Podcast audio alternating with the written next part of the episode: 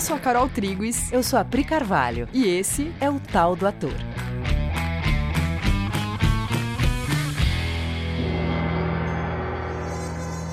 E aí, galera? Oi, gente! Beleza, gente? Também? Bom, vamos lá para o episódio de hoje. Então, a pergunta é: você já se sentiu reprimido nas suas expressões?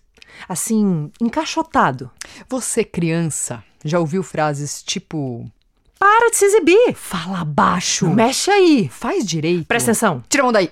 Você me envergonhou! Não te trago mais! Vamos falar um pouco sobre essa sensação que muitas vezes a gente carrega bem para além da infância, não é? Essa semana a gente ouviu um relato de uma aluna nossa que faz aula de teatro com a gente há um ano, há quase um ano, eu acho. E ela contou que ela estava num evento de trabalho onde rola um dia de desenvolvimento. E nesse evento pediram para as pessoas escreverem sobre a sua relação com o elemento terra. E ela contou que antes isso seria motivo de desconforto, tipo, eu não sei o que escrever sobre isso, eu não tenho nada para dizer sobre isso, nossa, que difícil. Enfim, isso faria ela se sentir mal durante todo o processo da reunião. No entanto, o que aconteceu foi justamente o contrário. Ela usou um dos nossos exercícios que ela já fez aqui com a gente de escrita livre e pensou: ah, isso é fácil. E só saiu escrevendo. Aí acabou o tempo e duas outras pessoas não conseguiram escrever e falaram para ela: Nossa, o que, que você escreveu, né? Você estava inspirada. Aí, na conversa de ela contando isso pra gente, é que veio à tona o nosso assunto de hoje, que tem tudo a ver com o nosso trabalho, que sempre acaba envolvendo exposição. Vocês lembram na escola, quando um aluno estava fazendo bagunça, falando, não prestando atenção no professor, corria o risco do professor dizer: Você, Priscila, tá falante hoje, hein? Então vem aqui na frente explicar isso aqui que eu estou explicando, vem resolver esse problema aqui na lousa. E nesse momento você entendia que ser exposto ou se expor é uma punição, onde você corre sérios riscos de se humilhar. Ou outra situação famosa é a de apresentar trabalho na frente de todo mundo, onde eu estou me expondo para uma avaliação. Aí eu entendo que exposição está ligada à avaliação. Porque você só está apresentando aquele trabalho para mostrar para o professor que já sabe mais do que você, que você também sabe.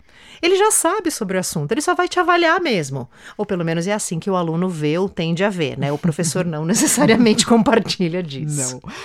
E a gente cresce, mas essas experiências e sensações ficam armazenadas, e quando a nossa aluna conta essa experiência, a gente pensa, gente, teatro é sobre isso também. É para superar isso que a gente faz curso de teatro, para ultrapassar essas barreiras de educação que ficam me dizendo que as minhas expressões estão sempre aquém ou sempre são passíveis de avaliação e crítica.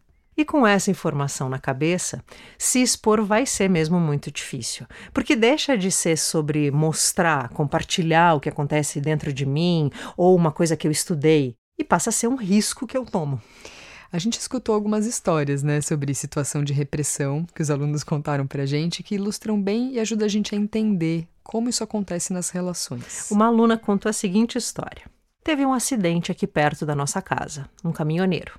Eu tinha uns seis anos. E ele faleceu, infelizmente. E o assunto é que ele estava sem perna. E ele foi velado numa igreja que era caminho da minha escola. E, gente, eu nunca tinha visto uma pessoa sem perna. Então, óbvio, o que eu ia fazer? Eu ia ver a pessoa sem perna. Aí eu cheguei lá, fui até o caixão, eu tirei a primeira camada de flores, eu tirei a segunda, e a minha maior frustração, porque eu estava chegando no fundo do caixão e eu tomei um tranco aqui atrás no pescoço, eu lembro até hoje. A minha mãe me arrastou do velório. E tudo bem, eu entendo ela, mas foi uma frustração. Qual é a questão aqui? A questão é, o que a gente aprende ou registra nessa hora não é que não é legal tirar as flores de cima do morto no velório, mas que o impulso de conhecer, né, que ela estava ali, né, seis aninhos no velório, querendo muito ver aquilo, aquele impulso de conhecer tá errado. Nessa hora a gente agrupa, né, o não mexe aí com o meu impulso de querer conhecer uma coisa. Parece que eu querendo conhecer é um erro, um problema. A gente está dando um exemplo aqui só para ilustrar, mas quantos desses a gente tem na nossa cabeça? Com quantas situações a gente fez isso? Eu tenho uma amiga que um dia me disse sobre a filha pequena. Eu descobri que minha filha me envergonha às vezes. Ela contou que ela estava com a filha pequena na praça e a menininha ficou muito feliz brincando ali. Sabe quando a criança fica eufórica, excitada? E aí ela começou a gritar. a soltar uns gritinhos fininhos, altos, bem no meio da praça. Aí eu percebi, minha amiga falando, né, que eu queria dizer: não faz isso. Aí, quando eu disse isso uma vez, eu me dei conta do que eu estava fazendo, que eu estava pegando a minha filha no momento mais tudo bem que é meu, uma euforia, mas ela estava ali se expressando, era o momento em que ela mais estava se expressando, colocando para fora o que ela estava sentindo. E o impulso que eu tinha sobre ela era: isso não pode, porque eu tenho vergonha do que os outros adultos vão pensar sobre mim como mãe. Ela não estava na minha cabeça em nenhum momento. Aí eu pensei: não vou mais fazer isso, vou deixar ela brincar. Vou deixar ela brincar, vou deixar ela gritar aqui na praça. Aí os outros adultos todos ficaram me olhando com ar de: Você não vai fazer nada? E aí eu aguentei, porque eu não queria mais fazer aquilo com a minha filha. No que ela me contou essa história, a minha amiga, né? eu fiquei pasma, porque é verdade, a gente não pensa no que a gente faz uns com os outros. E precisa ser entendido por que, que essa história está aqui, né? Pais e mães que estão ouvindo esse episódio, é claro que a gente não está dizendo para você deixar o seu filho fazer tudo que ele bem entender, sem contexto, né? As crianças precisam aprender a olhar o entorno para agir e tal. O assunto aqui é outra coisa. É a percepção que essa mãe teve sobre o impulso de reprimir por vergonha, entendeu? Não para ensinar a criança a olhar o entorno, mas porque ela se envergonhou. Entendeu? Não era exatamente sobre a criança, mas sobre a vergonha que ela sentiu frente à possível repressão que ela, a mãe, ia tomar dos outros pais. É nas sutilezas que essas repressões acontecem, né? Por exemplo, eu tenho uma história sobre isso que eu acho que eu vou contar. Foi uma história que eu vivi quando eu era pequena, acho que eu tinha. Acho que eu tinha uns seis anos também. E foi uma história que eu tava num ônibus indo para Santos com a minha avó. A família da minha avó é, morava em Santos. E aí, tava lá no, no ônibus com a minha avó indo para Santos. E aí, uma pessoa começou a falar alto no ônibus. Tipo, falar com uma amiga, sei lá, começou a falar meio alto. E a minha avó virou para mim e falou: Nossa, morro de vergonha de quem fala alto no ônibus. Aí eu fiquei, né? Ah, entendi, né? Então, falar alto no ônibus é uma coisa que dá vergonha, não é para fazer. Então, nessa hora, eu registrei aquela regra, né? Uma sensação de não pode. Eu não, eu não tenho mais chance de descobrir se aquilo é adequado, não é adequado, é legal, não é legal. Eu não sei mais o que eu penso sobre aquilo, porque eu recebi a regra, que é: ai, é uma vergonha falar alto no ônibus. A gente vai comprando né, essas pequenas repressões que vão afastando a gente das nossas expressões mais livres e colocando a informação de que a gente é inadequado, de que as nossas expressões são um problema. E daí vem uma necessidade de ir colocando máscaras, né, ao se expressar. Afinal, as minhas expressões não são boas. Eu preciso de outras expressões mais adequadas. E aí a gente começa a se vender mal, sabe? Falar mal da gente mesmo, é, sabe? A gente começa a ter falas ou pensamentos do tipo: eu não vou saber fazer isso. Essas coisas são para aquelas pessoas lá sei lá, para os artistas, não para mim. Ou então, tomara que não me peçam para falar. Quem nunca viveu essa, né? Chega num curso para fazer apresentação, assim, fala o seu nome, fala não sei o quê, fala sobre você. Aí você pensa, tomara que não que não me peçam para falar, tomara que não chegue a minha vez. É, então, ai, a hora que chegar a minha vez eu não vou saber fazer, ou eu não vou saber falar. Aí você se convence que você opera assim desse jeito e você tende a se afastar das relações, dos eventos, das dinâmicas, dos trabalhos em que você precise estar exposto de alguma forma. Mas não porque você teria dificuldades, mas porque você passou a acreditar em algo sobre você que faz você se ver com essa dificuldade. Aí, se a pessoa topa ir lá e fazer o exercício ou falar, topa se expressar além do limite autoimposto, a pessoa normalmente tem expressões muito incríveis. Só que muitas vezes ela não nota, porque ela quebrou tanto com a autoimagem dela que ela tem que ser convencida que foi legal. E ela vai achar que você está sendo boazinha, passando a mão na cabeça, dizendo que foi legal, que ela fez, quando na maioria das vezes foi muito legal mesmo, só que muito diferente da autoimagem que ela tem de si. E aí você percebe que é mesmo só uma ideia de limitação na cabeça dela, uma mentira que ela conta sobre si mesmo. Eu acho coisas sobre mim, eu conto uma historinha sobre mim mesmo, sobre o tipo de pessoa que eu sou. E aí eu não faço as coisas do tipo de pessoa que eu não sou. Aí eu não falo alto no ônibus, entendeu? Porque aí não é o tipo de pessoa que eu sou. Só que a gente não sabe quem a gente é, que tipo de expressão a gente teria.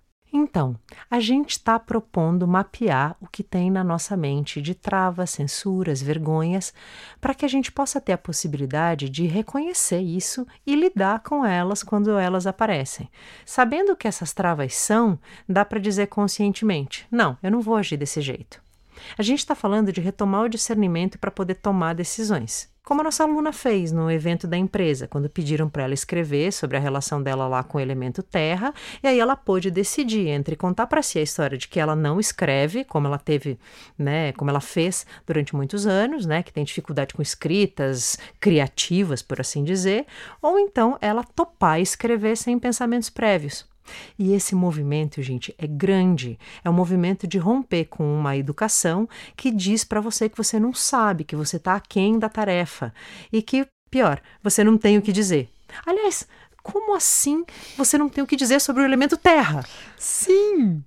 Você tem alguma coisa para dizer Sim, sobre o elemento terra? Você, ah, eu ela- brincava na terra quando É. era pequena. Eu não gosto de me sujar de terra. Sim, eu adoro pisar na terra. Eu gosto quando fica lama e pode fazer boneco. adoro o cheiro de terra depois da chuva. Sei lá. Qualquer coisa, Qualquer mas coisa. você tem uma relação com o elemento terra. Percebe que é uma autocensura que faz você dizer: Eu não sei o que dizer sobre o elemento terra? Uhum, total. E o ator é aquela pessoa que não tem esse problema, né, gente? Ele já tá resolvido, ele não sente essas coisas, que gosta de se expor. Será que é assim? o ator não tem essas questões? não, né? Não é assim. O ator lida com essas questões também, só que de um outro jeito, né? Numa outra camada. O ator talvez ele não tenha mais um, um problema assim de estar no palco falando para as pessoas, porque no curso de teatro a gente faz muito exercício em que a gente fica na frente da turma, né? E aí faz cena, e a gente fica na frente da plateia fazendo cena e tal. Mas a gente percebe que, mesmo essa primeira camada estando mais resolvida, né? É, eu consigo ir lá, falar na frente das pessoas, beleza? Só que ainda tem inseguranças, tem constrangimentos, tem medos que envolvem exposição. Quer ver um exemplo?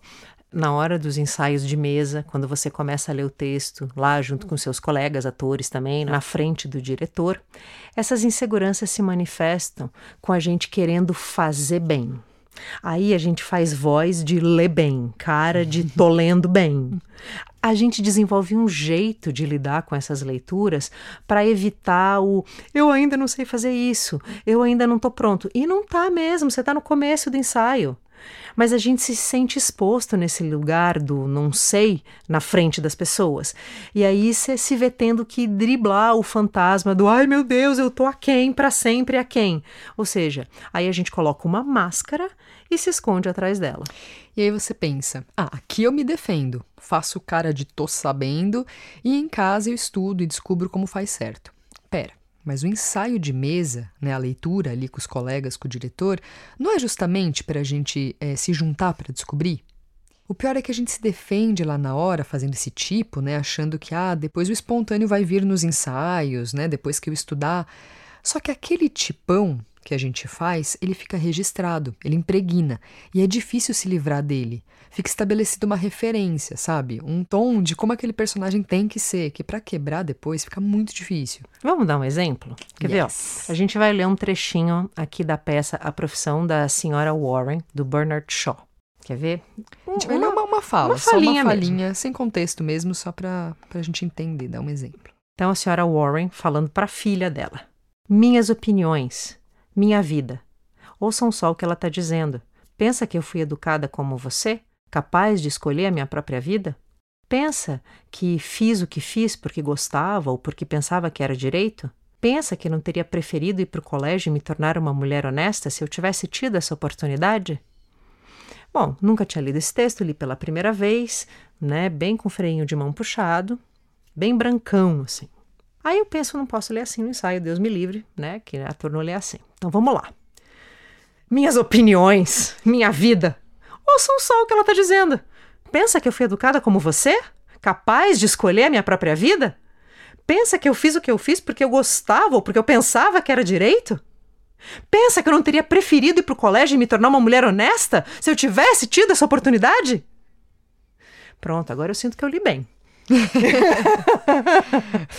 Você percebe que a Pri fez um jeitão? Ela fez uma forma. Eu posso fazer outra também, né? Pra Uhum. ficar bonito também. Minhas opiniões, minha vida. Ouçam só o que ela está dizendo. Pensa que eu fui educada como você? Capaz de escolher a minha própria vida? Pensa que eu fiz o que eu fiz porque eu gostava, porque eu pensava que era direito? Pensa que eu não teria preferido ir para o colégio e me tornar uma mulher honesta se eu tivesse tido oportunidade? oh! Nos dois casos, a, a Pri ela impôs uma forma, né? A gente não teve contato com o texto. Ela pegou e leu, só leu e colocou uma forma. A questão só é que, assim, cinco vezes no ensaio de mesa, fazendo ou de um jeito ou de outro, eu vou registrando uma suposta senhora Warren na minha cabeça e depois vai ficando difícil de se livrar desse registro e deixar nascer uma coisa genuína. Na real, a gente se atrapalha fazendo isso, a gente perde tempo, uhum. né? Porque a gente está privilegiando mostrar serviço. É, olha, eu leio bem, viu? Eu tenho coloridos na minha voz. Não vou ler branco. Só que a gente não consegue deixar a senhora Warren chegar Sim. Né? Não... E, e, não necessariamente você precisa ler branco. Vamos explicar um pouco o que é ler branco, né? Que eu não sei se todo mundo Entendeu? É, ler, ler branco é um termo para dizer ler sem. Colocar, colocar intenções, né? É, você lê meio falando alto, como se você estivesse lendo em voz baixa, assim, na voz sua cabeça. Falando, não, falando alto, como se você faz quando lê na sua cabeça, ah, você sim. só lê. Igual a leitura, como se faz para si mesmo, Isso. só que com a boca aberta falando. Sem, sem ter que sem ter o compromisso de ler bem, né? Acho uhum. que a uhum. gente está falando disso, né? De que você se atrapalha Sim. quando você impõe. Sim, e a gente nem está falando, né? Tipo, ah, é, sempre faça a leitura branca. Não necessariamente, né? Às vezes você, o diretor vai pedir já para você começar já colocando algumas intenções e tal. Só que o texto ele vai te revelando que intenções são essas, né? Aqui a gente está falando sobre você não impor nada antes que a coisa comece a te contar de onde ela vem. É, porque parece que é inócuo, parece que isso não dá nada, mas acontece uma cristalização de formas. De formas que depois fica mais difícil do texto chegar em você, uhum. né? Você começa a perceber que, que essa cristalização de formas, né, que isso não é vantajoso, quando você percebe que essa vontade de formatar está escondendo alguma coisa tem expressões mais sinceras que a gente passa a vida reprimindo e que estão ali embaixo dessa vontade nossa de formatar. Né, você ser um ator disponível que deixa que as coisas venham sem medo de seguir um impulso no ensaio, sabe esse ator que a gente quer tanto ser? Fica uma dica. Toda vez que você se percebe tenso, numa postura impositiva, com um pensamento muito de querer acertar, respirando curto, Saiba, você está tentando fazer alguma coisa meio à força. Você está tentando acertar dentro de todos esses parâmetros repressores que a gente falou agora há pouco, que são parâmetros impostos a nós e agora por nós mesmos, autoimpostos. Então, nessa hora que você se percebe assim, só relaxa, respira fundo, para tudo olha em volta, tira a mão, seja lá do que for que você vai que você esteja fazendo, e se permita reagir ao texto, aos seus parceiros de cena.